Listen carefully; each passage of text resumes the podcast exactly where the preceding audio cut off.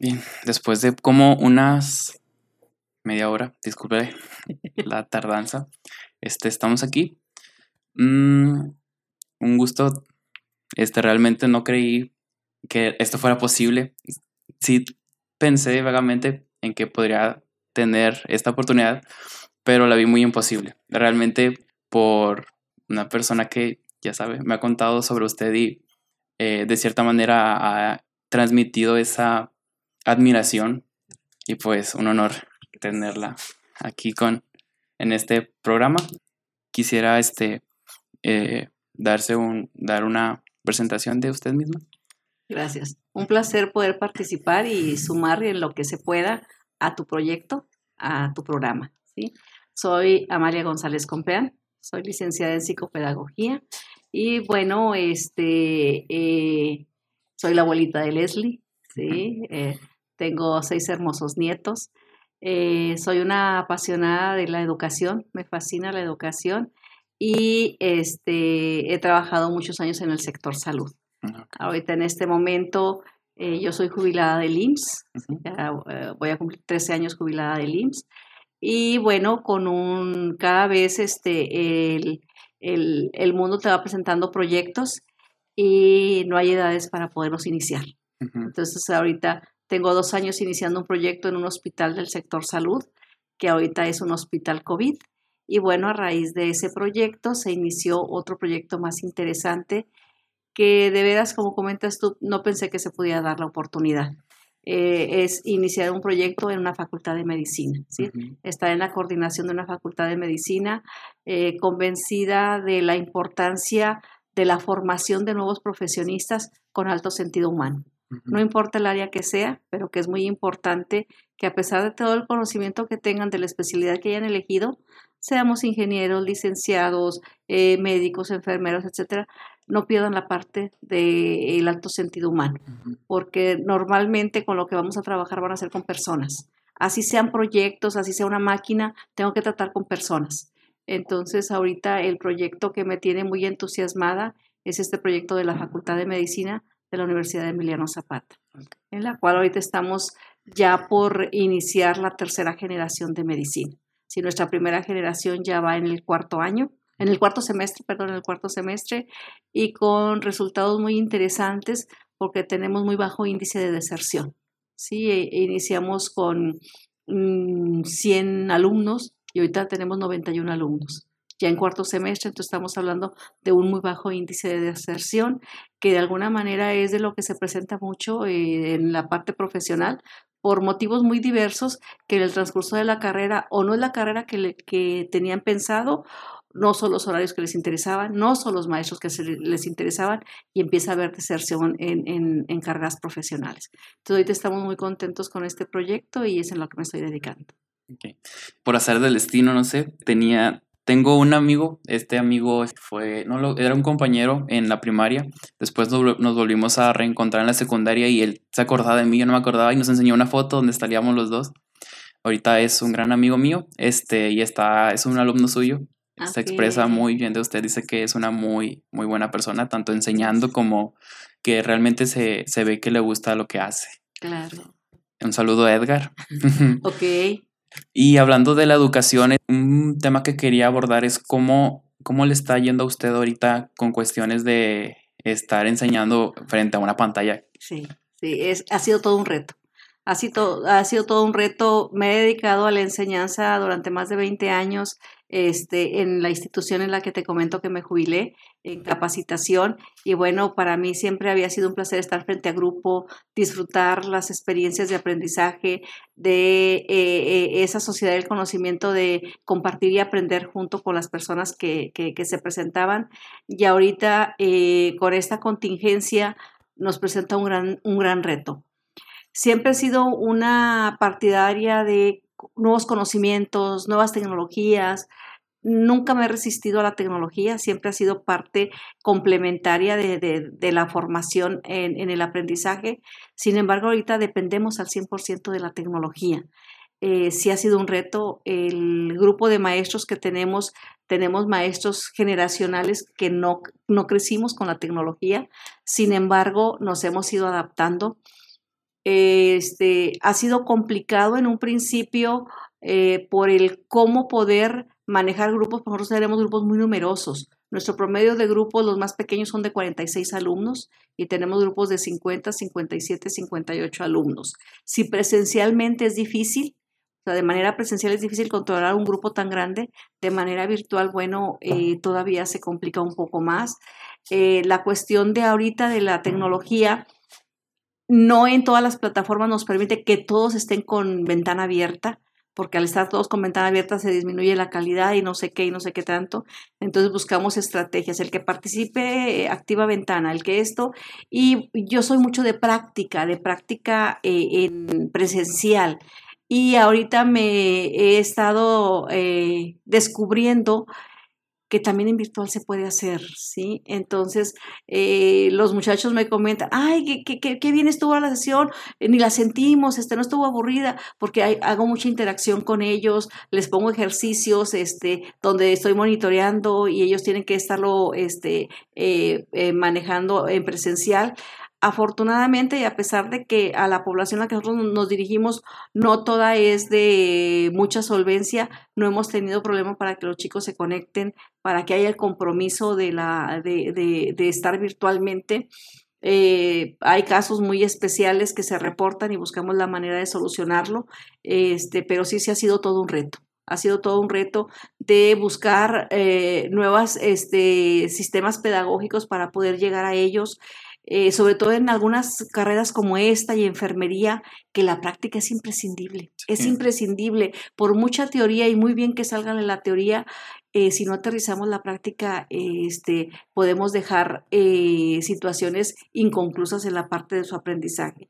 Aquí lo que estamos buscando eh, es que practiquen monitoreado algunas, eh, algunos ejercicios muy, muy precisos. Eh, no sé, haz un vendaje en tu casa, graba el video, pero que seas tú el que lo está haciendo con algún familiar cercano, incluso hasta con mascotas, para manejar algunos tipos de, de algunos de los ejercicios.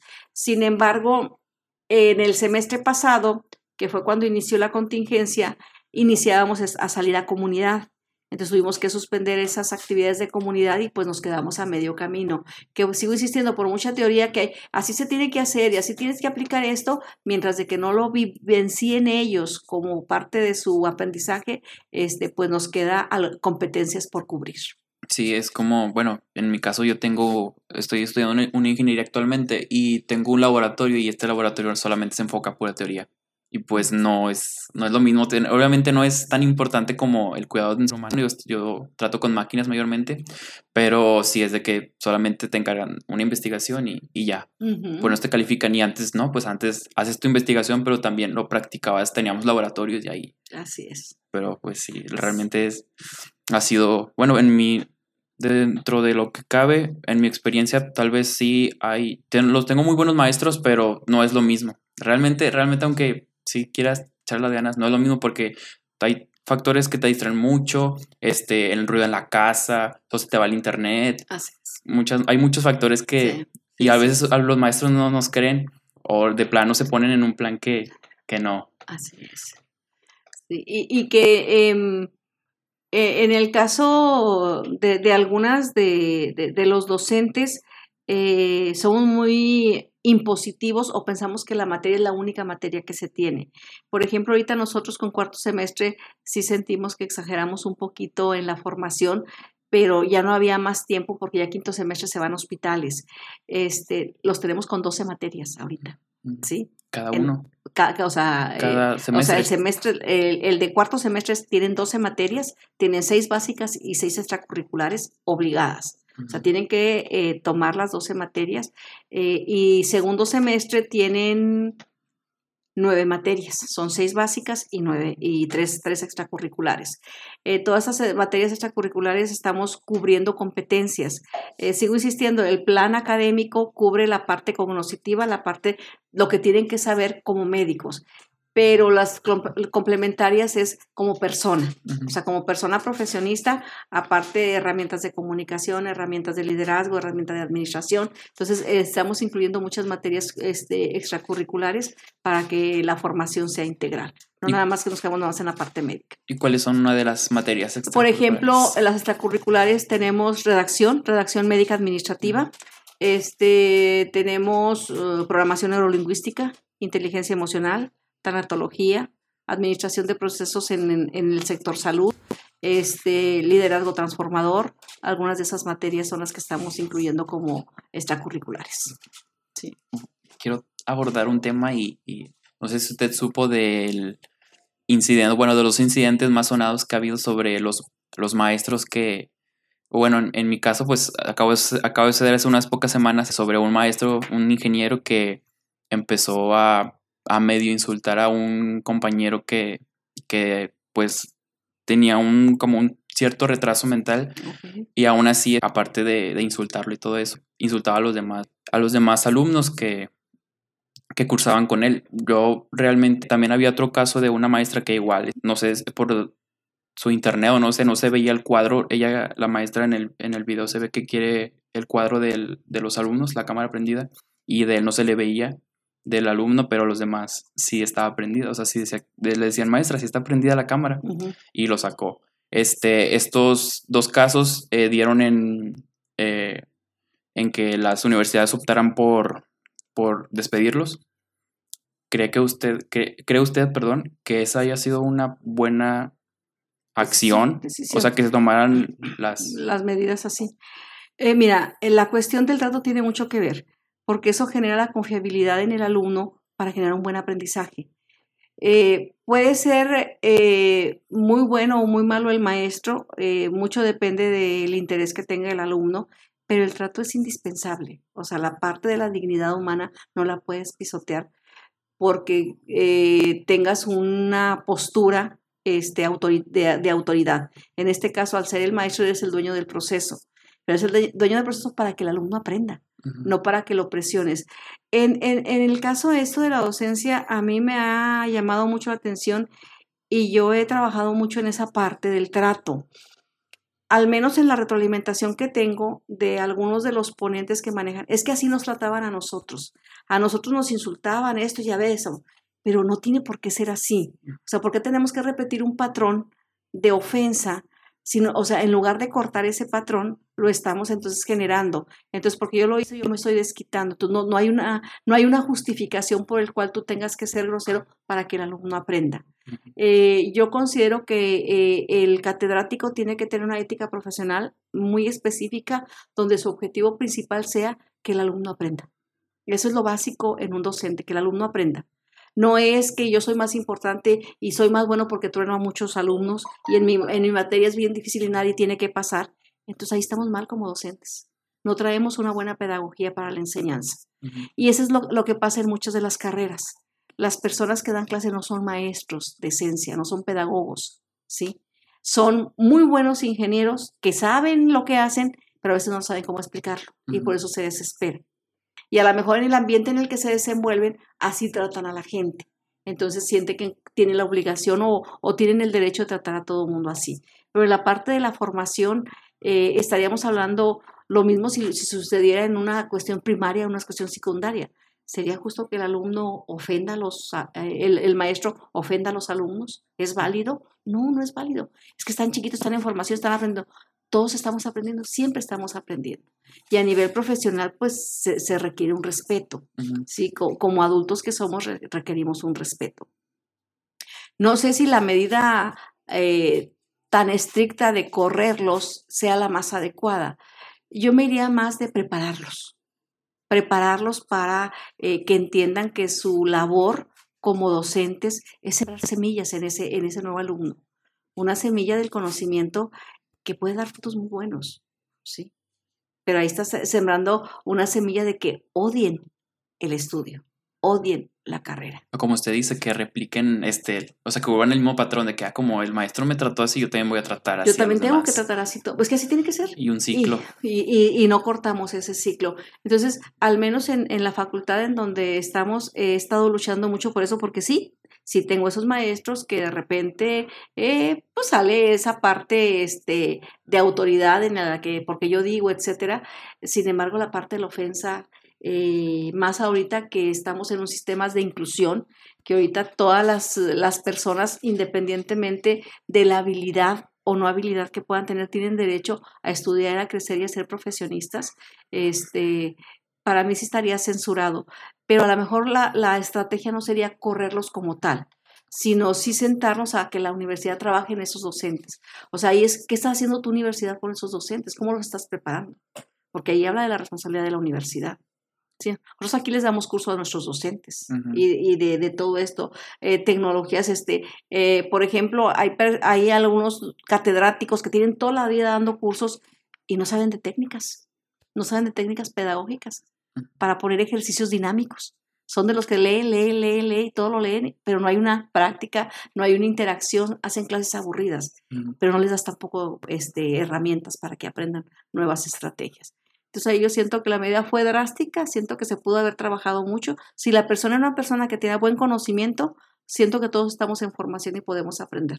Sí, es que, bueno, tengo un, un amigo también que él tiene, tenía clases con ese maestro. De hecho, cuando sucedió todo este rollo, le dije, me dijo, no, pues, tengo clases con él, entonces le dije, ¿crees que lo ven a correr? Le digo, realmente está muy difícil porque pues es, es, un maestro muy reconocido, tiene doctorados, este, ha salido como portada en, en, la, en la, universidad, ha sido un, un muy buen catedrático, perdón, este, así que realmente decía él que no creía y, y por el hinchamiento más que nada en, en, redes sociales que fueron muchos, muchos alumnos que, que fueron tanto con el maestro como con la, con la universidad, o sea, hacías de que unas transmisiones sobre enseñando informática o algo así, puros de que puras, sí, o sea, puras maldiciones o, o, decir que, que porque no hacen caso, o porque hacen caso omiso al, al, al, tema. Entonces ya después de unos tres días que fue esto, ya lo, lo dieron de baja, que realmente para mí, o sea, se, sí se ve que es un buen maestro y sí me han tocado maestros así, realmente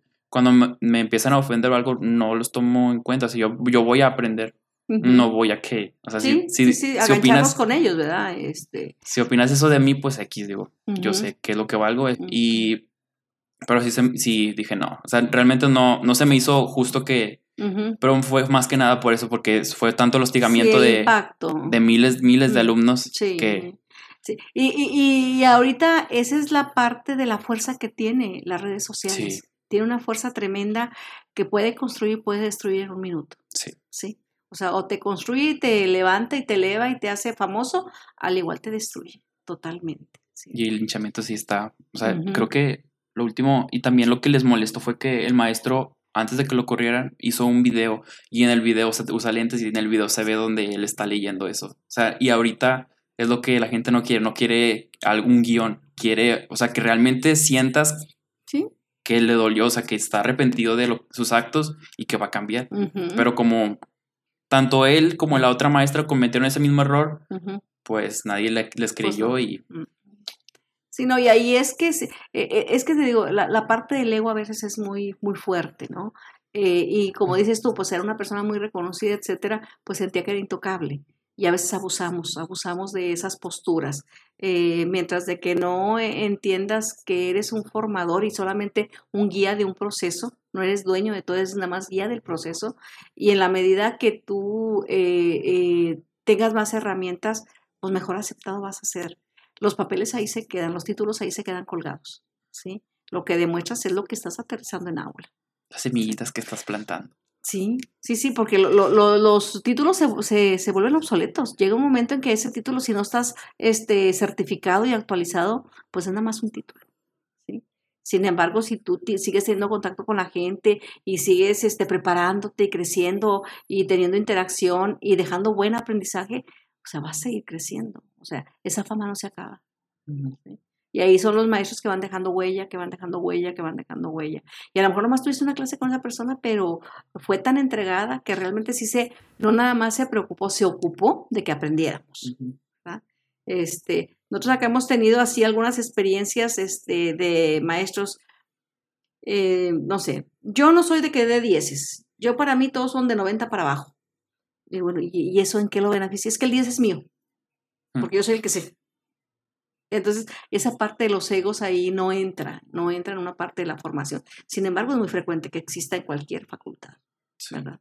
Sobre todo en, pues bueno, viendo de que es muy compleja tanto la de medicina como la ingeniería, es como que pues es, de cierta manera es inevitable que se te suba un poco el ego, pero Claro. es de aterrizarte en, en la tierra de que pues, oye, todos somos humanos y Así eres es. un maestro y pues Sí. el chiste es aprender. Así es, así es. Y, y tener medidas disciplinarias eh, adecuadas a las edades de las personas. O sea, no puedes tratar a nivel universitario como trataste a los de primaria o como te trataron a ti en primaria, ni tampoco tratar a las generaciones de ahorita como nos trataban nosotros en generaciones anteriores. O sea, tienes que modernizar todo eso. Son diferentes estrategias las que tienes que utilizar para poder generar disciplina en los alumnos, ¿sí? Este, yo tengo un chico este, que se me hizo, o sea, en el, primer parcial no recibí su, su evaluación y le hablo, oye, ¿qué pasó? ¿Por qué no lo enviaste? Ay, y me da sus argumentos, este, trae problemas visuales, es mucho desgaste, eran muchas tareas este, tener que hacer. Le digo, a ver, pero recuerden que yo les di de libertad de creatividad y yo les dije, si lo quieren hacer a mano, lo pueden hacer a mano. O sea, yo no estoy casada con la tecnología que todo tenga que ser en una presentación Power con estas. No, no, no, no, no, no. O sea, se les manejan ciertas opciones. Incluso yo les dejé, llegué a decir, he recibido trabajos a mano muy bien hechos y, y tienen la calificación como si lo hubieran hecho en, en... Digo, a veces me preocupo más en computadora porque hay mucho copy-paste. Ujú, Digo, que sé que a mano lo tuvieron que haber hecho, tuvieron que haber leído para poder anotar todo eso, ¿sí? Ah, entonces sí lo puedo hacer. Le digo, sí lo comenté, recuérdate. Digo, es que no escuchan, no escuchan.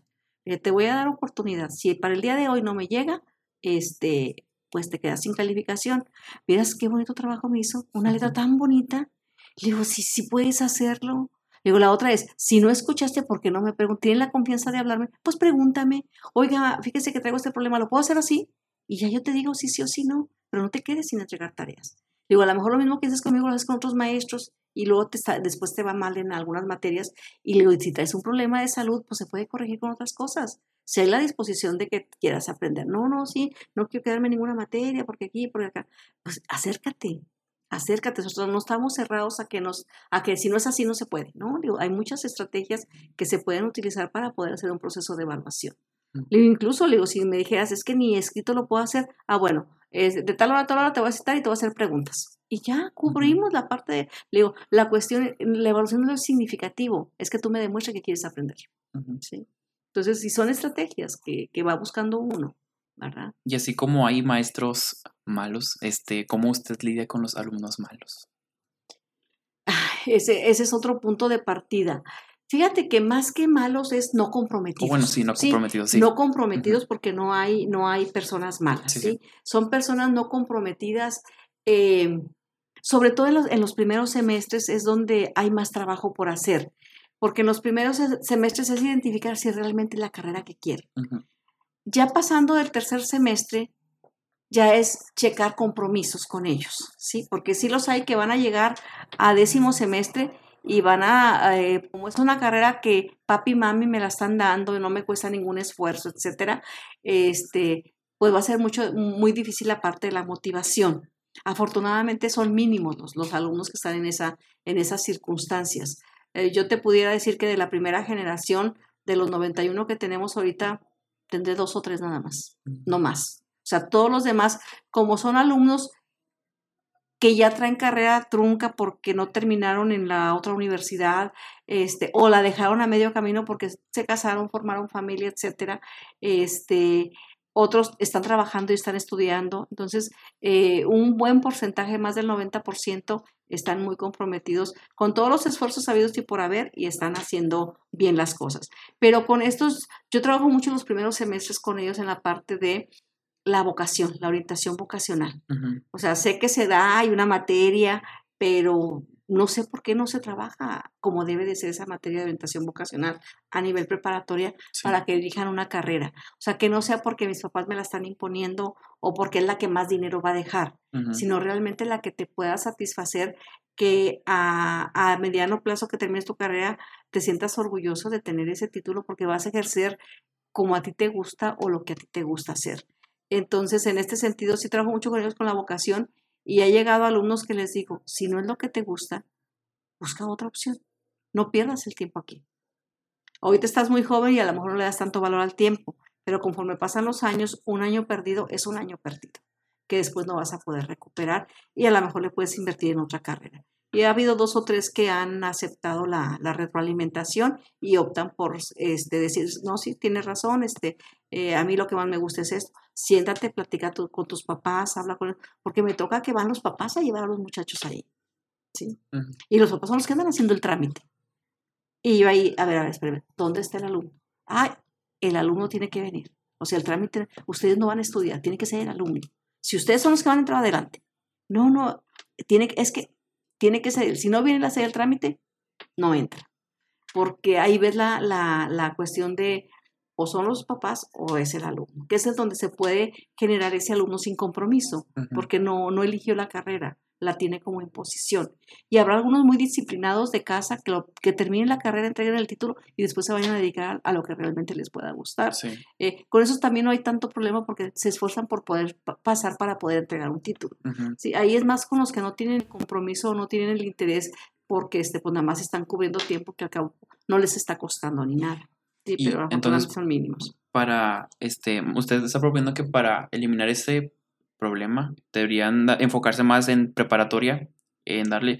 Yo hace poco platicaba con una persona que ah, realmente a mí, pues, o sea, sí, a veces de que me dan bajones en, la universidad, pero creo que es importante no porque tenemos esto o estamos no digo que no, no digo que está mal pero la mayoría es de que terminas la preparatoria y luego, luego universidad. Siento que podría haber ahí un espacio para que eh, la persona se este, entra a un curso este, y vea sus, sus cualidades y, y, ver, y, pero como están los papás, de que pues no puedes quedarte un, un semestre sin hacer nada, ponte a hacer o ponte a estudiar o así, entonces eso fue algo que pues sí, me pasó, pero igual me gusta mucho, me gusta mucho mi carrera. La, la carrera. Sí. Eh, pero yo, yo, entiendo que dentro de prepa hay una materia, hay un espacio de materia, en, no sé si sea en el último semestre de la preparatoria, que se llama orientación vocacional pero está muy estructurada eh, a nada más este, que llenen papeles. O sea, no es realmente eh, una sesión en la que el alumno durante un semestre vaya checando las opciones. Eh, yo tuve la experiencia con una sobrina que este, cuando estaba en la preparatoria yo le insistía mucho, chécate bien qué es lo que quieres. Es que me dicen que está, no, no, no. Escucha la propuesta, pero no por lo que escuches decidas. Tú toma la decisión y visualízate a futuro. Visualízate en cinco años haciendo eso de lo que estás estudiando. Mi hermana quería que estudiara algo de administración, etc. Y este, eh, ella, pues déjame veo, déjame veo. Este, entonces, este, y eh, estuvo, estuvo explorando. Es que me dicen que llene esto y es que me dicen que llene esto, te digo, pero investiga de qué se trata, cuáles son las ofertas de trabajo, eh, qué es lo que hay que hacer, a qué te tienes que dedicar. Y al final de cuentas estaba entre enfermería, porque iba a, estar, iba a entrar a la técnica médica, entre enfermería y administración. Oye, de repente me habla mi hermana, casi, casi toda histérica, ¿qué crees lo que eligió la niña? ¿Qué eligió? Ingeniero forestal. Ah, qué interesante ni sabía que existía la carrera. Entonces ya me siento con ella, ay, ¿de qué se trata? Y a ver, ¿y qué te, y dónde podías trabajar? ¿Y a dónde estudias? ¿Dónde aquí? Acaba de regresar de España, se fue un, semestre a España de intercambio. ¿sí? Dice, e, ella está fascinada, la muchacha está fascinada con la carrera. Y era una carrera que en la familia ni, la teníamos contemplada. Entonces ahí es, eh, aquí, bueno, yo me metí mucho en la parte de, no como materia de orientación vocacional, sino por fuera, a, chécalo, investiga, eh, ve la propuesta, checa el plan de estudios, checa los tiempos, eh, dónde trabajarías, dónde eso. Le digo, no te vayas tanto con la parte económica, vete con la parte de la satisfacción eh, profesional tuya, que eso por ende te va a dar un, beneficio económico. Y ahorita está feliz de la vida. Ya termina, ah, creo que también terminó en diciembre mm. y ahora se va a su servicio social. Entonces, a, eso me refiero yo que en la parte previa, que es en la preparatoria, esos espacios pero que realmente hay una orientación vocacional, de ponerles en contexto todas las materias, todas las profesiones y que, oye, como que igual te gustaría y que prueben, vayan probando, no sé, a lo mejor un mes una, otro mes otro, otro mes otro, o sea, son seis meses, pues mínimo seis carreras diferentes y ya de ahí puedas elegir, porque sí hay, hay mucho brincoteo de una carrera a otra, porque no hay, o sea, no tienes bien definido cuál es tu, tu objetivo principal. Hay gente que desde que tiene cierta edad ya sabe qué es lo que va a hacer y no se sale de la línea y no se sale de la línea, ¿sí? ¿No? Yo desde chiquito yo sabía que iba a ser maestro, ¿no? Yo sabía que iba a ser médico, yo sabía que iba a ser ingeniero, o sea, ya hay mucha gente que ya lo trae este como que ya muy visualizado y ya nada más lo va acomodando, si no se distorsiona la información. Pero en esta parte de la orientación vocacional siento que sería eh, que se trabajara como algo importante dentro de la preparación profesional para el alumno. Y ahí pudiera haber menos, o sea, no se va a evitar, pero eh, habría menos índice de deserción de porque no es la carrera que yo esperaba. Sí, hay muchos, hay muchas historias de que no, pues no, era la carrera que quería, es estando en quinto, sexto semestre y la, la brincan. Sí. Yo en, en, estuve en preparatoria, tuve igual orientación vocacional y fue de que pues pues no quería estar solo porque yo era el único, o sea, era ser, quería ser ingeniero, pero era de que era una clase cada quien tenía que dar una clase, bueno, era una por semana. Era de que cada quien una clase y de que primero este, administración de empresas ya daban la clase de qué era lo que... Y pues yo no quería estar solo, entonces me fui con, con arquitectura, con los de arquitecto. Entonces nos pidieron de que fuéramos a la, a la facultad de arquitectura. Este, y ahí estaba, pero realmente no, era por pasar la materia, no porque realmente, y realmente creo que eso era, era lo que yo quería, que quería que un maestro me explicara, este, la, la, oferta y todo eso, pero realmente fui yo quien expuso una clase que realmente fue, fue una clase vacía, por así decirlo, porque no era, no era mi rama. era, más para cumplir. Sí, exacto. Y tiene razón, realmente sí es muy importante lo que viene siendo este, orientar al niño, bueno, no al niño, al joven, este, en qué es lo que realmente quiere para evitar esto. Y sí, sí, requieres un tiempo que los padres sean comprensivos de decir, no, pues tómate el tiempo, pero que realmente sea lo que tú quieres. Y cuando uno le gusta lo que hace, pues como usted dice, puede llegar Sí, hasta el muy fin lejos, muy lejos, sí. Muy, eh, yo he conocido personas este, que traen así tan este, programado ya lo que quieren ser, que a lo mejor en el tiempo este, académico, escolar que está normado no, pero empiezan a los 25, 26 años a hacer carrera, que es cuando hay el tiempo, la cuestión económica, porque también, al menos aquí en Nuevo León, la educación es cara. ¿sí? Por muy que consigas becas, etcétera, eh, la educación es cara, los libros son caros, este, los traslados son caros, las prácticas son caras, o sea, el material que se utiliza, o sea, eh, se requiere de economía para poder este, complementar una carrera. Y en ocasiones, bueno, hay familias que no hay la oportunidad de concretar por la cuestión económica y de repente dicen, ahora sí que ya yo trabajo, que ya me puedo este, eh, autofinanciar mi carrera y empiezan carrera no necesariamente a los 17 años, o sea, a los 25, 26 años, 30 años están empezando una carrera. Sí, yo tengo compañeros de 30 y que son papás. Sí, sí, sí. Yo, muchos de nuestros alumnos, nosotros tenemos como, pues más del 50% de alumnos adultos que trabajan, que tienen familia y todo, que están retomando carrera. Tenemos alumnos que estuvieron hasta sexto, séptimo semestre de medicina y se quedaron con una materia, no pudieron seguir o por la cuestión económica de algunas facultades muy prestigiadas, pero que los costos son elevados. elevadísimos, ¿sí? O sea, estás hablando que un semestre son 180 mil pesos por semestre. ¿sí? Entonces, este, pues hay, hay, familias que los pueden solventar, pero este, el común no puede solventar esos gastos, ¿verdad? Por muy buena que sea este, la universidad y muy buena oferta que te, que te pudiera ofrecer. ¿Cómo usted cómo toma el caso de que, no sé, ya cursé, por ejemplo, en mi facultad es de que ya cursé este hasta quinto semestre, por X y razón no le terminé, pero quiero regresar. Este, existe lo que viene siendo revalidar materias, que es pagar para, para que te revaliden la materia. En su, en su opinión o en su parecer, ¿eso cree que está bien o cree que debería retomar las materias que, porque pues real, al fin de cuentas pues importante y realmente a lo mejor no, no lo tienes fresco, pero por la facilidad de que, no, pues mientras más rápido, mejor. Mm. Aquí tiene mucho que ver el tiempo, o sea, ¿hace cuánto tiempo dejaste la carrera? Eh, más ahorita con la cuestión de evolución que cambian muchas cosas y dependiendo de la carrera que sea.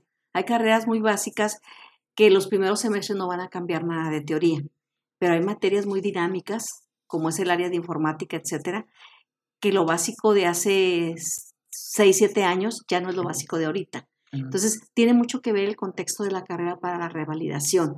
Si es solamente para documento y para eh, la cuestión de los tiempos, pues pudiera ser válido. Pero eso, si eso te genera que no cubra las competencias, entonces ahí sí tendría que haber un problema, tendría que este, recursarse algunas materias porque ya la tecnología no es la misma. Sobre todo en, en, esas áreas, en las áreas de la tecnología, eh, recuerden que la tecnología está al mil y lo que hace 5, 6, 7 años ahorita ya está obsoleto.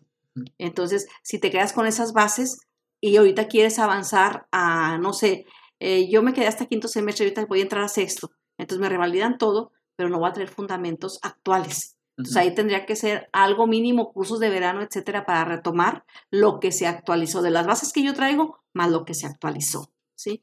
Eh, considero que es, eh, de hecho nosotros ahorita en la Facultad de Medicina no tenemos revalidación de materias porque no ha salido la primera generación. Entonces no podemos, mucha gente, es que no, no se puede revalidar y tienen que empezar de ceros. Y digo, tenemos alumnos que han estado en quinto, sexto semestre y tienen que pasar toda, otra vez todo lo básico, lo básico, lo básico. Y bueno, les es más fácil, les es más sencillo, lo digieren más, más rápido. Quizás por eso esta modalidad virtual no ha estado tan complicada, porque tenemos mucha gente o que ya llevó carrera de enfermería que son principios básicos de, la cuestión de la anatomía y todo eso, este, que si hacen la práctica ahorita o no la hacen, ya traen la experiencia, o algunos que traen este, ya algunos semestres avanzados. ¿Sí? Ahí los que le estamos teniendo un poquito son los nuevos, los que salían de prepa, que entraron directo de prepa, bueno, tienen que este, pues, buscar la manera de cómo verlo, cómo practicarlo, porque ahorita pues no lo pueden hacer presencial, porque pues ni a laboratorios pueden ir ni nada. Nosotros tenemos la idea de hacerlo semipresencial este semestre. Sin embargo, por las condiciones en las que se, presentó la pandemia, pues la Secretaría de Salud no te autoriza nada y no quisimos arriesgar porque imagínate que se nos viniera un brote de, alumnos, con, que tuviéramos 10 alumnos, por ejemplo, pues no queríamos asumir esa responsabilidad. Entonces, pues mejor optamos por seguirle así. Cambiando drásticamente de tema, eh, tengo entendido que usted está, o como comentó hace rato, y se involucró en lo que viene siendo en el proyecto de un hospital. ¿Nos podría contar un poco de cuál fue su rol eh, en este proyecto? En este proyecto, eh, mira, es un hospital del sector salud, de la Secretaría de Salud de, Nuevo León. Este, es un hospital que tiene como 16 años en proyecto en la zona norponiente de Monterrey, en Tierra y Libertad, eh, que se ha ido construyendo y este, ha tenido dos, tres preinauguraciones. Hasta ahorita con esta cuestión de COVID, este, se, se, abrió al público solamente como hospital COVID. Pero este es un hospital en el cual el proyecto es, em, el director del hospital es un amigo que hemos trabajado pues más de 38 años juntos en el área de la, de la salud. Hemos hecho muchos proyectos juntos, hemos este, iniciado proyectos muy interesantes y cuando me invitó a este proyecto, eh, yo dije, wow, va, este, me gusta mucho iniciar proyectos. Digo, no, no, no me caso mucho con la edad en razón de que ya para qué a estas alturas, ¿no? Al contrario, este, cada vez que haya oportunidad de hacer cosas nuevas y haya la oportunidad de que haya la salud, pues hay que echarle adelante. Entonces aquí es eh, aligerar un poco la carga que tiene el hospital metropolitano, que es saturadísimo, y algo de la carga que tiene el materno infantil. Entonces es un hospital de segundo nivel que va a tener, este, son para 102 camas más cincuenta y tantos no sensables. Tenemos uh, cinco quirófanos completos, más uno de shock trauma, uno de, este, de eh, obstetricia y uno de pediatría. Este, son cinco niveles tenemos área de rayos X, eh, va a ser para resonancia, para TAC, para ultrasonido, o sea, va a estar muy completo el hospital. Ahorita se está terminando de acondicionar porque está exclusivamente como hospital COVID. Eh, ¿Por qué me involucré en esto? Porque la educación y la salud para mí son dos de, los conceptos que siento que son más importantes en la sociedad. Si hay salud y si hay educación, este, debiéramos de funcionar bien. Eh, soy una convencida que nos falta mucho como sociedad en educación para la salud.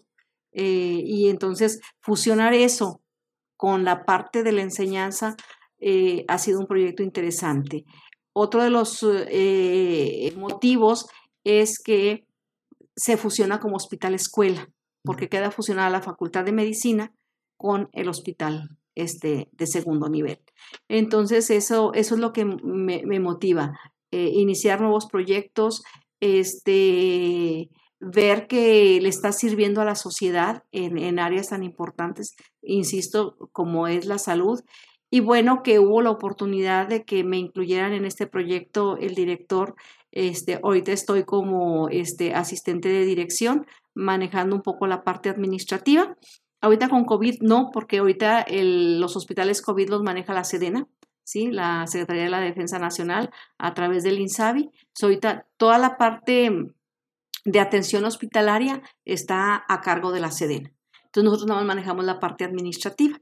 ¿Cuál es la parte administrativa? la condicionar del hospital para cuando termine el convenio de hospital COVID, ya sea un hospital de, este, de segundo nivel con atención a población abierta. ¿sí? Y preferentemente pues, población que tenían seguro popular y que ahorita ya que terminó el seguro popular, pues se va a estar dando atención. ¿sí? Es esa, esa la, la, parte de la motivación. Reflexionando un poco, hace ya tiempo, hace como, no sé, unos ocho años, este, estaba con mi abuelo, él es mecánico, y yo le ayudaba, me gustaba mucho ayudarle. Eh, y eh, siempre llega con sus clientes y platican bastante. Entonces hubo una ocasión que llegó un cliente y pues estaban hablando de carros y pues yo estaba ahí.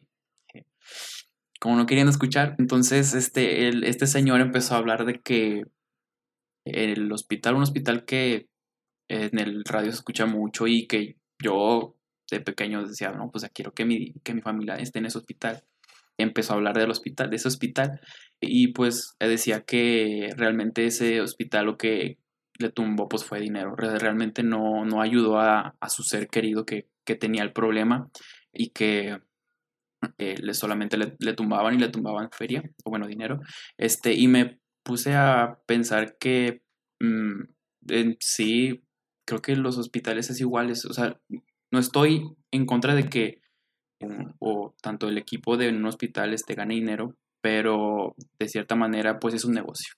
Un negocio que no se va a acabar y que realmente no es una, no es una caridad, por así decirlo. Realmente la, la caridad creo que no existe porque, sea, si haces realmente hacer cosas buenas te hace sentir bien. ¿Por qué lo haces? Porque te hace sentir bien. O sea, realmente no es, no es, sí, realmente no es caridad.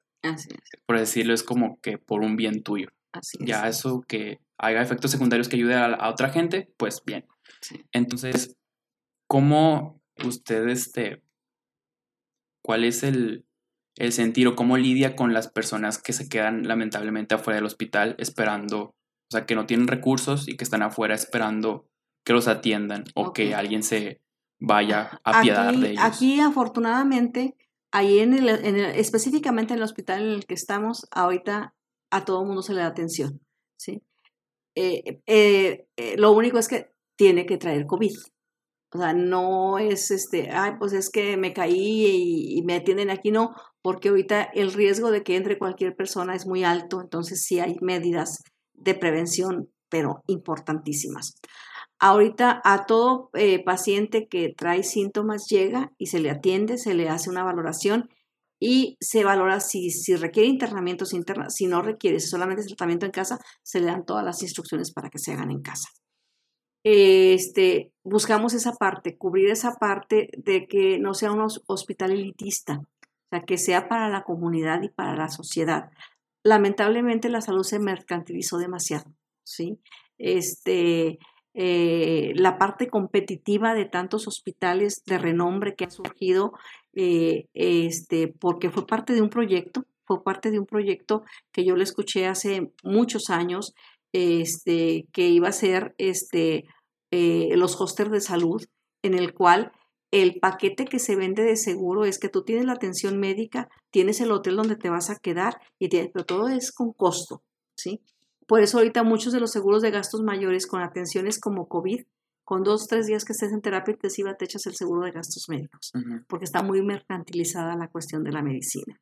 Y tristemente he escuchado comentarios en hospitales particulares en los cuales eh, también el personal, el, el, profesional de la salud se mercantilizó en el sentido de que llega un paciente y antes de checar qué tienes, qué tipo de seguro trae. para ver qué tipo de atención le doy. Y eso no se vale. ¿sí? No se vale porque son seres humanos y la parte de la salud es un derecho que tenemos como mexicanos, ¿sí? el, el derecho a la atención a la salud. Entonces, en el caso de nuestra área hospitalaria, ahorita no, no tenemos mucha interacción, por lo que te comentaba que ahorita corresponde a la escena y hospital COVID, pero la visión es la atención integral a quien lo solicite. O sea, primero la atención y después averiguamos si tiene seguro, si tiene gastos médicos, si no tiene ningún otro servicio, etcétera, etcétera. Pero primero es la atención.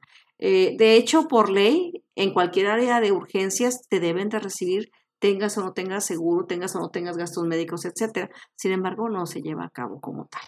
Eh, aquí sí, este, la, la visión de quien creó ese espacio sin meterme a la parte política, son este, personas de un alto sentido social. Si la parte social es cubrir mi población, que mi población del área norponiente, eh, todo Tierra y Libertad, García, Santa Catarina, San Pedro, Escobedo, etcétera, eh, reciban atención. Eh, sabemos que en la cuestión de la demanda, para cuando nacen los hospitales ya se quedan pequeños porque la población, o sea, la cuestión de la, este, el crecimiento poblacional es, intenso. Si, si estábamos hablando que hace 10 años eran 600 mil este, eh, usuarios los que podían usarlo, hoy estamos hablando que a lo mejor ya sería más del millón lo que podía estar usando el área del hospital.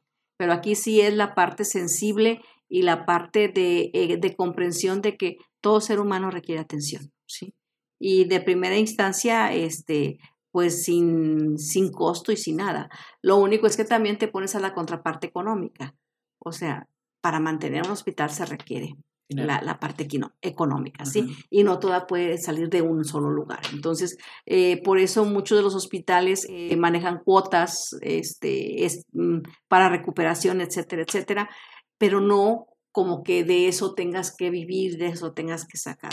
Pero bueno, la cuestión del negocio de la salud es ese. ¿Sí? Y por eso los hospitales privados, bueno, lo trabajan en eso. O sea, es que allá me atienden muy bien, pues es que lo estás pagando, no es gratis. Tú estás pagando ese servicio, ¿sí? Trabajas esa alfombra, pagas esa alfombra, pagas esa televisión, pagas, todo lo estás pagando, ¿sí? No, no es gratuito, ¿sí? No es este de caridad como lo comentabas tú, ¿sí? Es porque estás pagando ese derecho cómo fue eh, la, la, inauguración, cuánto tiempo se tardó en construir este. Estaba indagando un poco en, en, en, investigando sobre el este y vi que se invirtió bastante dinero. ¿Cuánto fueron como, bueno, a lo que vi, fueron como unos 170 millones, más aparte por lo de que sucedió del COVID y todo eso, invirtieron otros, otros 30 para que ya, porque realmente todavía no estaba listo. Y más lo que le falta.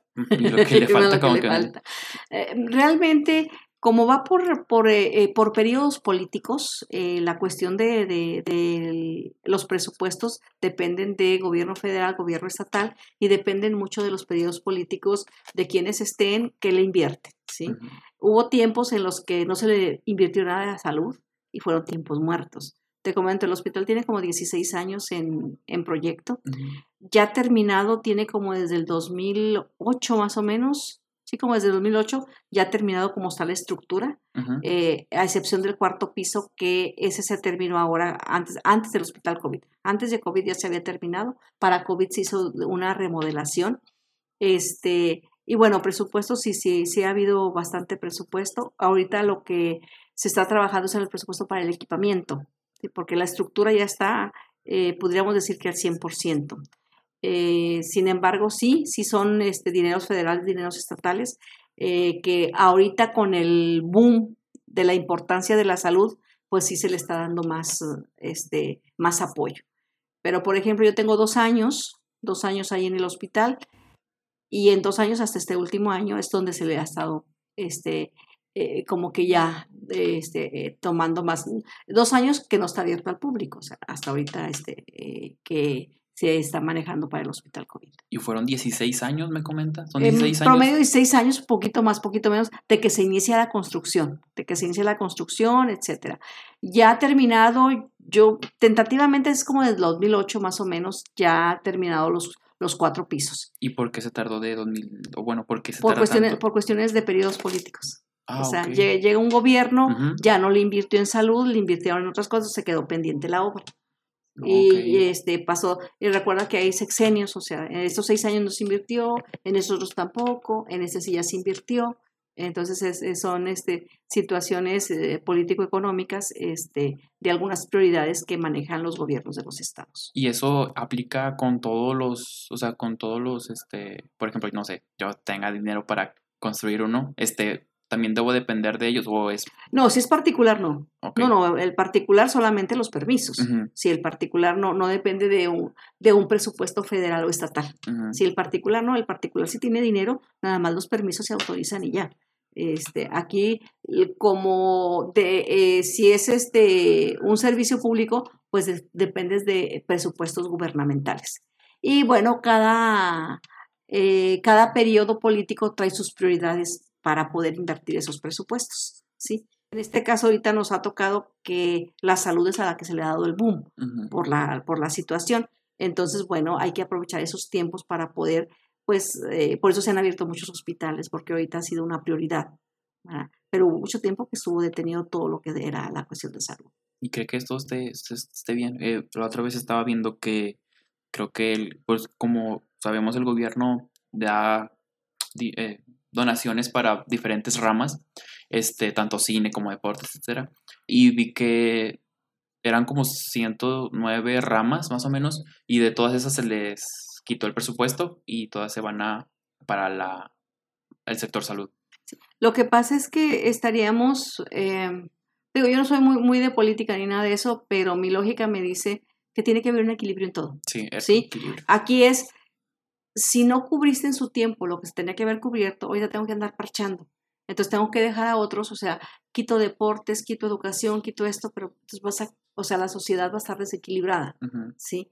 Este, y abro muchos hospitales, etcétera, pues sí, los vas a tener llenos porque no hay salud, no hay ejercicio, no hay actividades recreativas, no hay esto, y pues la gente te va a estar enfermando. Eh, siento que ahí, eh, pues la, parte de, las estrategias políticas, pues tendrían que trabajarse. Eh, entiendo la parte que ahorita hay prioridades y que tiene que irse acá, sin embargo, es como rescato esta, que no se queden sin, sin al 100% sin presupuesto, porque por algo están ahí. ¿sí? Por algo, y estuvieron funcionando. Digo, al menos que sean este, áreas en las que pues nada más estaban y no funcionaban, bueno, pues a lo mejor hasta justo sería, que si es un presupuesto que nada más estaba perdiendo, pues que se aproveche en otro.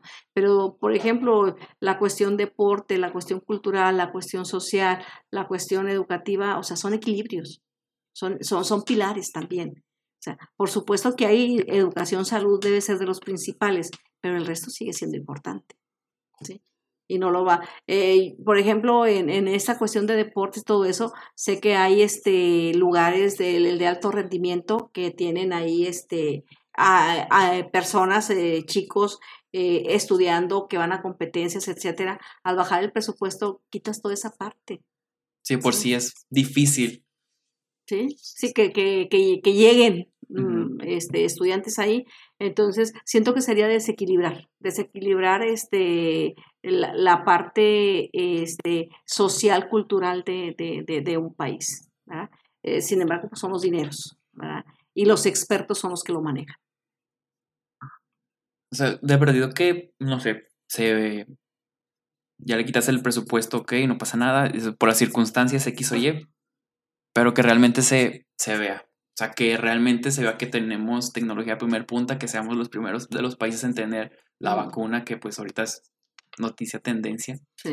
Y que no se vea de que, pues, y el dinero. O sea, más que nada es, hay muchos factores que realmente le hace falta tanto a la política, pues, transparencia, porque cuántas veces no hemos escuchado de estos temas que cortan ingresos para un determinado eh, sector, pero ¿dónde quedó? Sí, hay mucha área de oportunidad ahí en la parte de las políticas públicas, es mucha área de oportunidad. Este, y pues sabemos que son unos cuantos los que lo manejan. Entonces, este, para que la sociedad eh, entendamos todo el contexto, pues tendríamos que meternos muy de, lleno para ver las justificaciones. ¿sí? Y la otra es que también como sociedad este, demandar eh, respuestas eh, en razón, pero de una manera lógica, ¿sí? Eh, no con marcha, no con pleito, no con eso, sino checar, o sea, oye, bueno, se comentó esto, no se ha hecho, ¿para cuándo, cómo, dónde, para dónde se fue ese dinero? O sea, y dar un seguimiento. Pero bueno, somos de, en ocasiones, este, una sociedad que, no, bueno, pues bueno, a ver si el otro sí quiere. Sí, o sea, lo vamos dejando, lo vamos dejando. No lo haces tú mismo, esperas que alguien más lo haga. Así es, así es. Y hasta que ves más gente, te unes. Pero mientras no, pues, así se queda. Sí, sí. ¿Cómo, le, ¿Cómo les ha ido? ¿No han tenido problemas con lo que viene siendo revueltos ahí en el hospital por querer entrar o que sean o que ya quieren estar atendiéndose? No sé si es supo de casos que... No, pensamos en un principio por el sector en el que estamos que pudiera haber, incluso eh, hubo un poquito ahí demandas de que no se hiciera hospital COVID porque pues es una zona este, de familias, está, hay, hay, hay casas, hay zona este, habitacional eh, y había un poquito ahí, este, pero se habló con la comunidad del beneficio que generaba que hubiera un hospital COVID cerca para si alguien de la comunidad requería, pues no tendría que trasladarse o hacer listas de espera en el hospital metropolitano y lo entendieron de esa manera. Y en la cuestión de pacientes, como la mayoría son referidos, ¿a qué me refiero? Son, están en el metropolitano, no los envían a nosotros, ya están diagnosticados y nada más no los envían. O sea, no es consulta abierta como tal. Entonces, este, si en un principio, la primera semana, la segunda semana, este, es que me duele la cabeza, pero ahí tenemos enfrente un centro de salud que da atención primaria. Entonces, bueno, canalizamos a las personas y no, ya ahorita ya la persona, la que llega es porque lleva un paciente y este, se hace la valoración, la mayoría se quedan internados, son algunos los que se regresan a casa porque no, no es necesario, de acuerdo a, los síntomas que trae, es más conveniente que se queden en casa para llevar su proceso de, recuperación. Y los familiares son los que tienen horarios. Ahorita este, la Secretaría de Salud está trabajando mucho en la parte con los familiares, porque es eh, una experiencia complicada, este, porque estamos acostumbrados que si mi, mi paciente está internado, pues yo estoy con él ahí en el hospital. Ahorita no se puede. Ahorita no es porque no se quiera, no se debe, porque eh, el tal es que esté uno enfermo, pero no que toda la familia se enferme. Eh, se batalló un poquito para que la sociedad entendiera esta parte, que no era que no quisiéramos que estuvieran ahí, sino que no era saludable que ellos estuvieran acompañando al paciente en piso, mucho menos. Entonces, este, se aprovecha la tecnología y se ponen unos tótem de comunicación y se compran tablet para los pacientes arriba entonces hacen videollamadas. Entonces se, se conectan los sus familiares con los pacientes para que lo vean, platiquen y todo, ya se quejen, digan que sí, digan que no, lo, que, lo que sea conveniente. Entonces ya los familiares, bueno, están un poco más tranquilos, porque no sé si haya llegado a tener experiencia, ha tenido la experiencia de tener familiares en, hospitalizados y no saber qué es lo que está pasando con ellos. Sí, es, es mucha angustia, es mucha preocupación entonces, buscando cubrir esa parte, eh, pues se aprovecha la tecnología. Entonces, hay horarios y, y, días, o sea, no sé, cada tercer día está la videollamada, ahora les toca a estos pacientes, ahora les toca a estos pacientes. Entonces, ya los familiares van, eh, no hay el montón de familiares ahí porque no hay espacio, no los podemos meter dentro del hospital por el riesgo. tienen que estar en los, afuera en los jardines. Este, y pues también no es eh, muy humano que estés en, si está haciendo frío, si está lloviendo, si está el solazo, pues tenerlo en, áreas así al interper. Entonces se, se, han estado organizando horarios, tienen ciertos horarios para las videollamadas y por ejemplo si tenemos 20 pacientes, pues un día son 5, otro día son otros 5, otro día son horarios, ¿sí? Para también no tenerlos a todos juntos los familiares. Entonces son las estrategias que se están utilizando para pues este trato digno que merece, ¿verdad? Y que no si el paciente no se siente aislado, que no tiene ningún familiar, nada más los mismos enfermeros y médicos que lo atienden ahí y la familia pues mínimo sepa cómo va evolucionando su familiar. En cuanto a lo que viene siendo ahorita simplemente ahorita no ha cambiado nada y eso me preocupa, que solamente lo único que ha cambiado es usar cubrebocas, pero sigue habiendo seguimos, o bueno, seguimos yendo a, al centro, hemos visto gente que les vale, ya abrieron cines, abrieron casinos, son medidas que tal vez muy cuestionables, pero que realmente comprendemos que pues detrás de, un negocio pues hay una familia, se pierde dinero claro. y que pues no, no, no, no, como no comes aire, por así decirlo, necesitas solvencia. O cómo ve como alternativa usted es justificable que se hayan reabierto esto, que se haya reabierto tanto el comercio como los centros comerciales, etc. Y es que mira, aquí la cuestión económica eh, sabemos que eh, en todas partes, pero en estas, eh, aquí en el área metropolitana, la gente depende de su trabajo. La mayor parte de, de la gente depende de su trabajo. El pegarles en el trabajo, les pegas en la salud, ¿sí? Entonces, este, el que se haya reabierto es una esperanza para la mayoría de las familias de volver a equilibrar, de volver a recuperar. Muchas tenían deudas, muchas tenían o tienen todavía las deudas.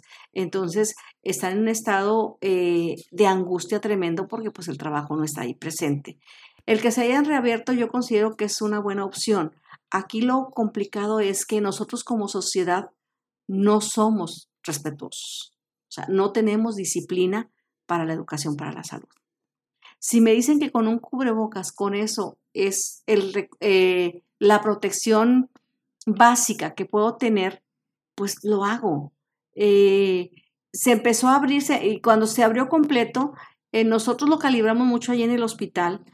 Tuvimos hace dos semanas, hace dos semanas previas, ya estábamos muy contentos porque había bajado. ¿sí? Ya teníamos 15 pacientes, algo así. ¡Wow! ¡Qué rico!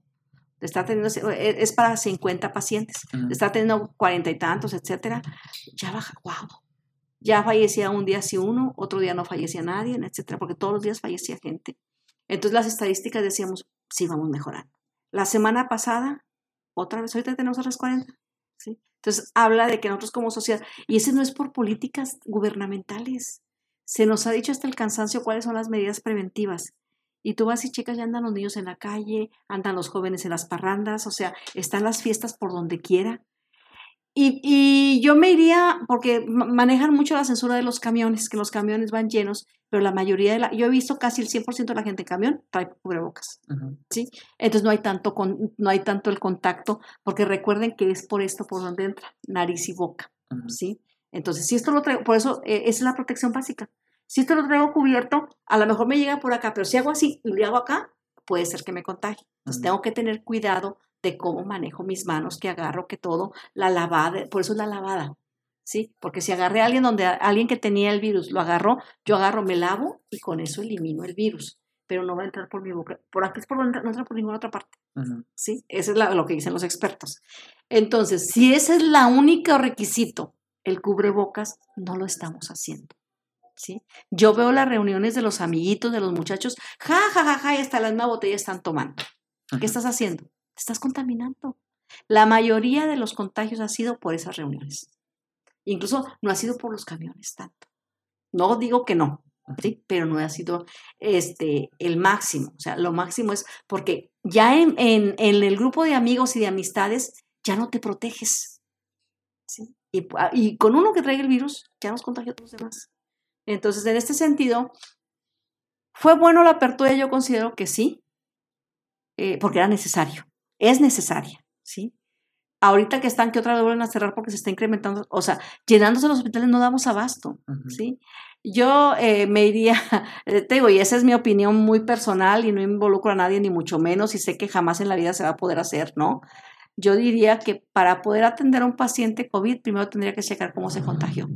Si te contagiaste en una fiesta, no tienes derecho a la atención, porque fue por irresponsabilidad. ¿sí? Si fue en el trabajo, si fue, etcétera, ok, adelante. Eh, tienes derecho a la salud. Digo, es una medida muy extrema y a lo mejor alocada, pero es que no somos responsables como sociedad. A la vez justa porque no sé si, ah, perdón, hubo un caso donde decía que habían chavos en, creo que fue en el DF o algo así, que estaban haciendo una fiesta de contagiados. O sea, que realmente, o sea, ahí audios donde decía, no, es que tengo un amigo, tengo cinco amigos contagiados que son, que este, tienen el virus y queremos contagiarnos todos y así, o sea, y hasta cobraban por, por, por entrar a la fiesta, entonces realmente sí es eso, sí. o sea. Sí, o sea, no tenemos conciencia de lo grave que es la situación y de lo sencillo que podemos este, prevenirlo. Sí, o sea, es una manera muy sencilla la prevención, pero no, no hacemos conciencia de ello. Entonces, digo, de, estoy de acuerdo en que se haya abierto, yo sí estoy de acuerdo, porque de veras, o sea, la gente necesita trabajar, necesita recuperar su economía. Lo único es que nos falta mucha cultura, nos falta mucha educación, nos falta mucha disciplina. ¿sí? Y, o sea, yo pienso que con quitármelo con eso le doy en la torre a, quien lo está promocionando. Y no, o sea, esa es mi salud y a mi familia. ¿sí? Y cada vez vemos más familias que tienen gente que se les murió. Más familias, o sea, más cercanas cada vez. Oye, ¿supiste que tal persona? ¿Cómo? Sí, fíjate. Es que pues no se cuidó. es que pues no se cuidó. Entonces estamos hablando de que eh, ahí es de nosotros como sociedad. Este, necesito trabajar, me tomo todas mis medidas preventivas. Este, yo lo platicábamos ahora ayer antier, eh, ahí en el hospital, este, de algunas personas, fíjate que se costaba, ¿y de dónde? No, pues que fue una reunión a no sé dónde. Ah, ok. Fíjate, yo desde que, bueno, nosotros que estamos ahí en el hospital, desde que empezó la pandemia, y afortunadamente, porque buscamos la medida de no acercarnos aquí. O sea, yo no entro al hospital. Ahorita yo no entro al hospital. Tenemos un área eh, especial acá. Este, de repente, el doctor que sí va siempre al hospital cuando llegue, eh, sacúdase allá, vaya, sacúdese, bañase a ver qué hace y luego entra. No venga y me traiga cosas de allá, este, checas primero allá afuera. Entonces, buscamos la manera de, de, de, de, la, de cierta prevención y afortunadamente, y vaya que somos grupo de riesgo, sí, o sea, el director y una servidora somos grupos de riesgo, pero hemos eh, este, entendido la importancia de esa prevención. Porque incluso yo en un principio también, ay, el cubrebocas, ay, qué fastidio, ya es que sudo, ya es que esto, ya es que me cala. Pues sí, pero es tu salud, es tu vida. ¿sí? Entonces aquí la, la invitación sería para ello. O sea, nosotros como sociedad, sobre todo la sociedad joven, ¿sí? que siente que el mundo todavía lo tiene en la mano, ¿sí? ¿sí? Mm. Es, o sea, haz conciencia, o sea, de ti depende la salud de la población porque realmente los adultos mayores se contagian de los jóvenes que llegan a visitarlos. El adulto no está saliendo ahorita. Sí. No está saliendo. ¿sí? Y de lo que le llega es de lo que se está contagiando. Y los, los jóvenes traen muchas defensas, no van a tener tantos síntomas. Y aún así nosotros tuvimos un enfermero de 23 años que falleció. ¿sí? Por situaciones, Teo, que no tenían por qué pasar. Sí.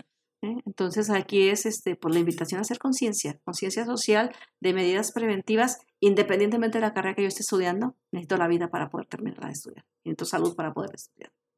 Entonces, como que parar antenas y decir, ah, bueno, y hasta lo pongo de colores y lo pongo con el logo que a mí me guste, o sea, ponlo creativo, pero ayuda. Ayuda a que la, a que la economía se reactive. Lamentablemente, aún y con tanta campaña publicitaria, todo el marketing del mundo sigue habiendo y sigue habiendo y realmente somos, aunque eh, si se ven medios faramayosos o, o hay, eh, me ha tocado ver gente que tiene hasta la, la careta, y, todo, y, que cada vez que agarra un billete lo, lo desinfecta y es válido, realmente cool. Sí, pudiera ser exagerado para algunos, pero es preventivo para la persona. A fin de cuentas es tan, que tanto aprecias tu vida. Así es, sí, sí, es darle esa importancia. Y qué mal que, que, pues como usted dice, que como sociedad no, no podamos entender, o sea, realmente no sé qué, o, las, o los rumores tan de que, o esto del gobierno, que hay algo detrás, que, de no, o sea, que realmente es, está, digo, todo está en crisis, realmente escuché o leí, perdón, que para recuperarnos de, de todo esto van a necesitar 10 años. Y si esto se sigue, o sea, más tiempo te vas a tardar para poder elevarte. Sí, sí, sí. Sí, porque recuerda que las empresas para volverse a levantar tienen su tiempo. Sí. Y pues, si, si siguen así, siguen este, yéndose de, de cara carne asada o cosas así, o, que realmente, un, bueno, no tengo en contra, no, no realmente ve, pero pues medidas. Y es que la, eh, se pueden, todo se puede hacer, pero con medidas. Sí. Sí, eh, eh, son eh, cuestión además de disciplina y de acoplarnos a, a, un, a, una nueva, a una nueva manera de, de, vivir. de convivir, una nueva manera de convivir. Eh, yo lo platicaba ayer antier con un taxista que, me, que, me, traía hacia, hacia mi casa. No sé qué salió, este, pues de que cómo nos vamos adaptando y que pensábamos que no se podía.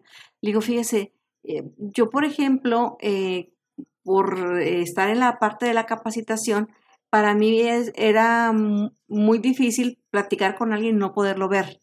O sea, yo necesitaba estar viendo a la persona para entender qué es lo que me está diciendo. Sin embargo, ahorita, con la modalidad virtual, etcétera, pues aunque no prendan cámara, les entiendo. Con el cubrebocas puesto, o sea, ¿cómo me iba a estar expresando? Dar un curso con el cubrebocas puesto, ni pensado. Y ahorita no pasa nada, o sea, les entiendo, algunas cosas se me escapan y, a ver, ¿cómo, cómo, cómo dijiste? Y ya lo rectifican y ya lo entendemos. Las juntas de gobierno las hacemos todos con cubrebocas. Entonces, eh, uno se adapta, lo único es que tiene que haber la intención. O sea, nos vamos adaptando a estas nuevas circunstancias, ¿verdad? A entender a la persona uno aunque no le esté viendo la boca. Y en su perspectiva, bueno, que usted sabe más o menos cuánto es el tiempo estimado para que haya una vacuna. Fíjate que seguido me hacen esa pregunta, este, no estoy muy metida en la parte de la, de, de, todos esos procedimientos, etcétera. Este, manejaban que para diciembre, otros manejan que no, que más adelante, sobre todo con, con los médicos que escucho ahí eh, el proceso.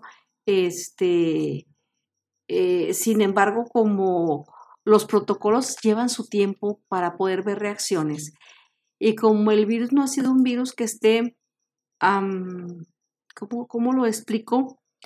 Eh, que vaya, que el efecto sea similar en todos, o sea, en cada persona ha sido mm. efectos similares. Entonces, el poder concluir que esta vacuna va a servir para todos, como que ese sería el riesgo, ¿verdad? Y los tiempos sí se, se demoran. Eh, recordando, por ejemplo, dependiendo en donde se haga la vacuna, la, el sistema de alimentación, de clima que exista, puede ser diferente a las reacciones que se puedan tener. Por ejemplo, ahorita vacunas tan básicas como la de la influenza, a muchos les hace reacción y a muchos no les hace reacción. Y es una vacuna ya aprobada. Y vemos por ahí que hay gente que trae el brazo hinchado, hay gente que se queda tirada en la cama no sé qué tantos días.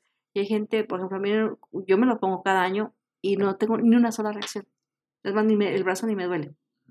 Entonces son situaciones que eh, para poder sustentar que sí va a servir para todos, eh, lleva su tiempo ahorita hay premura, ahorita hay urgencia porque es mundial, o sea, no es, no es endémica de una zona, sino es mundial. Entonces, eh, pues quizás vayan a salir vacunas tipo prueba para ver qué funciona, en dónde sí funciona, y va a haber algunas que en un país funcionen y en otros países no funcionen. Pero tiempo sería muy arriesgado comentar un tiempo. Por cuestiones de tiempo, creo que sería todo. Muchas, muchas, muchas, realmente muchas gracias por tomarse el tiempo, por esperarme todo este rollo que realmente no sé, no, no sé por qué no.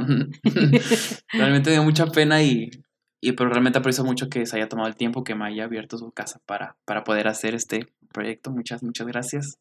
Un placer, privilegiada de que me hayas tomado en cuenta de que pueda aportar algo a, lo que tú realizas y cuando gustes, pues ya sabes, aquí estamos, ¿sí? Ya después si hay la oportunidad de que quieras ir a los, bueno, no al hospital, sino allá a la universidad, pues ahí está, eh, podías entrevistar al director, que es todo un personaje, este, doctor Romero, que es un médico que está ahí en formación también interesante, este, ya si tienes tiempo y todavía traes el proyecto, pues yo te aviso y, te invito allá al hospital. Muchas gracias. Y bueno, lo voy a tomar la palabra. Claro que sí, claro que sí. Un placer. Gracias. Hasta luego.